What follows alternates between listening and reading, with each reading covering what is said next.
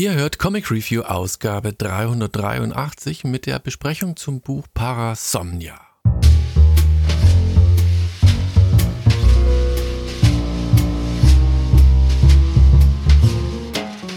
Hallo und herzlich willkommen zu einer neuen Ausgabe von Comic Review, dem Podcast über Comics und so.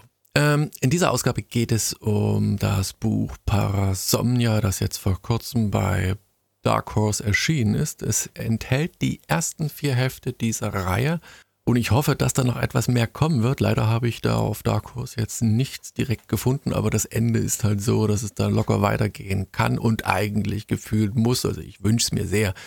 Hingegen ähm, hatte ich in letzter Zeit so ein bisschen Probleme mit Colin Bunn. Das ist der Autor, nämlich hinter diesem Buch. Der Artist ist Andrea Muti und der Letterer ist Simon Boland. Aber ähm, ich muss sagen, dieses etwas flockiger geschrieben. Während Colin Bunn grundsätzlich generell so Horror schreibt, manchmal ein wenig zu textlastig ist, ist dies eigentlich schön spritzig und hatte mich direkt in der ersten Heftausgabe abgeholt. Ich hatte das, glaube ich, damals irgendwann schon mal für Hunting Down Comics ähm, gelesen, aber nicht vorgestellt. Bin mir nicht mehr ganz sicher, aber das spielt auch keine Rolle. Mm, das Gute an diesem Buch ist, es ist ein ja, ein, ein, ein, ein mythologisch aufgeladenes Buch, dessen Geschichte sich erst so langsam nach und nach entfaltet, während man am Anfang des Heftes, also des Buches, nicht wirklich weiß, wo die Reise hingeht, hat man dann spätestens in Heft 2 doch so ein Gespür dafür. Man merkt doch immer diese Doppeldeutigkeit, wenn man sich die Cover genau anguckt, da sind da immer zwei Welten zu sehen, die, ähm, wo man einfach glaubt, dass die zusammenpassen. Ne? Der Anfang ist, es ist ein ein Obdachloser, der unter, Brück, unter der Brücke sitzt, äh, getreten wird, äh, heruntergemacht wird und der am Ende ja bewusstlos da liegt. Und dann sieht man einen Reiter, äh, wo man nur die Augen sieht und man gleich sieht gleich so ein Wanted-Poster und der hat einen schwarzen, schwarzen Rappen, ein Pferd und einen langen roten Umhang und soll ausgeraubt werden. Und dann kämpft er und ist natürlich der, der Überbringer und dann kommt so ein riesen Hühner an, dem auch ein paar Schwerthiebe nichts ausmacht und er schießt mit einer Waffe, die gleichzeitig wieder ein wenig seltsam ist, weil da ändern sich so die Realitäten von der einen Waffe zur anderen plötzlich stark. Und während normale Schussverletzung ihn nichts ausmacht, hat er dann trotzdem eine Waffe, unser unbekannter Reiter, die den großen Goliath quasi zerfetzt. Und dann haben wir wieder einen Sprung und sind wieder in der Jetztzeit und dieses Hin und Her ähm, ist interessant, weil es gibt inzwischen dieser aktuellen Zeit und der dortigen dann auch gewisserweise parallel. Der Reiter ist auf der Suche nach einem Kind.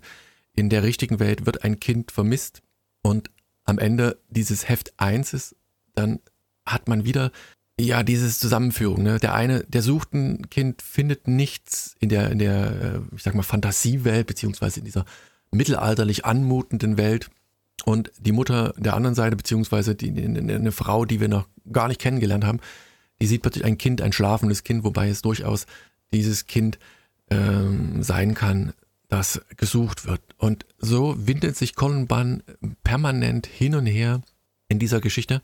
Und ich habe, wie gesagt, zur Vorbereitung dieses Podcasts auch nochmal geschaut. Das Ende ist extrem offen. Aber ähm, irgendwo habe ich halt gelesen, dass es auch nur eine vierteilige Miniserie ist, was ich ein wenig schade finde, weil dafür ist es kein Ende im klassischen Sinne. Also es wird keine Auflösung gemacht, die einen befriedigt, beziehungsweise lässt sie halt viel Interpretationsraum nach hinten offen. Insofern würde ich mir wünschen, dass diese vierteilige Miniserie dann am Ende doch noch fortgesetzt wird.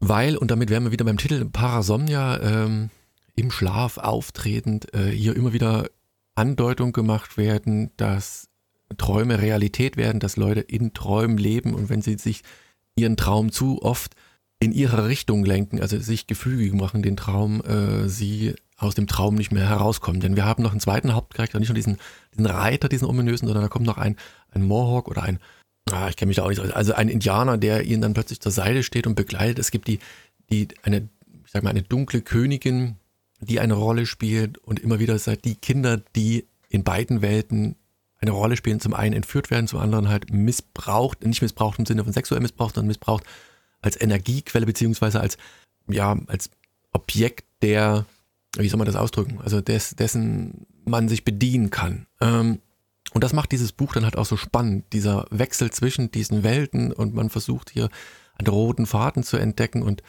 und man kennt das ja von Colin Bunn. Der ist ja auch einer für den, den langen Run sozusagen. Ne? Ich erinnere nur an The Damned oder The Sixth Gun oder Harrow County.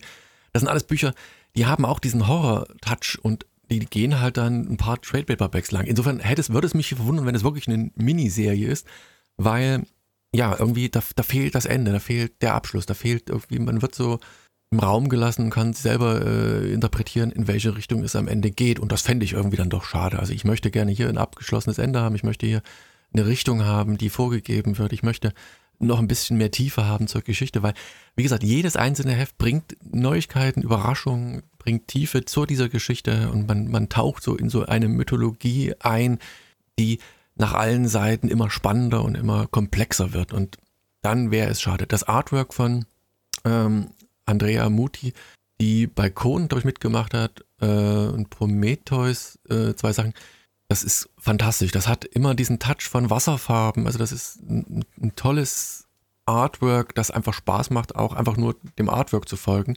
Äh, die unterschiedlichen Welten werden farbtontechnisch immer so ein bisschen dargestellt. Die einen so ein bisschen Sepia, die anderen doch mehr so realistisch oder mit grün, blautönen.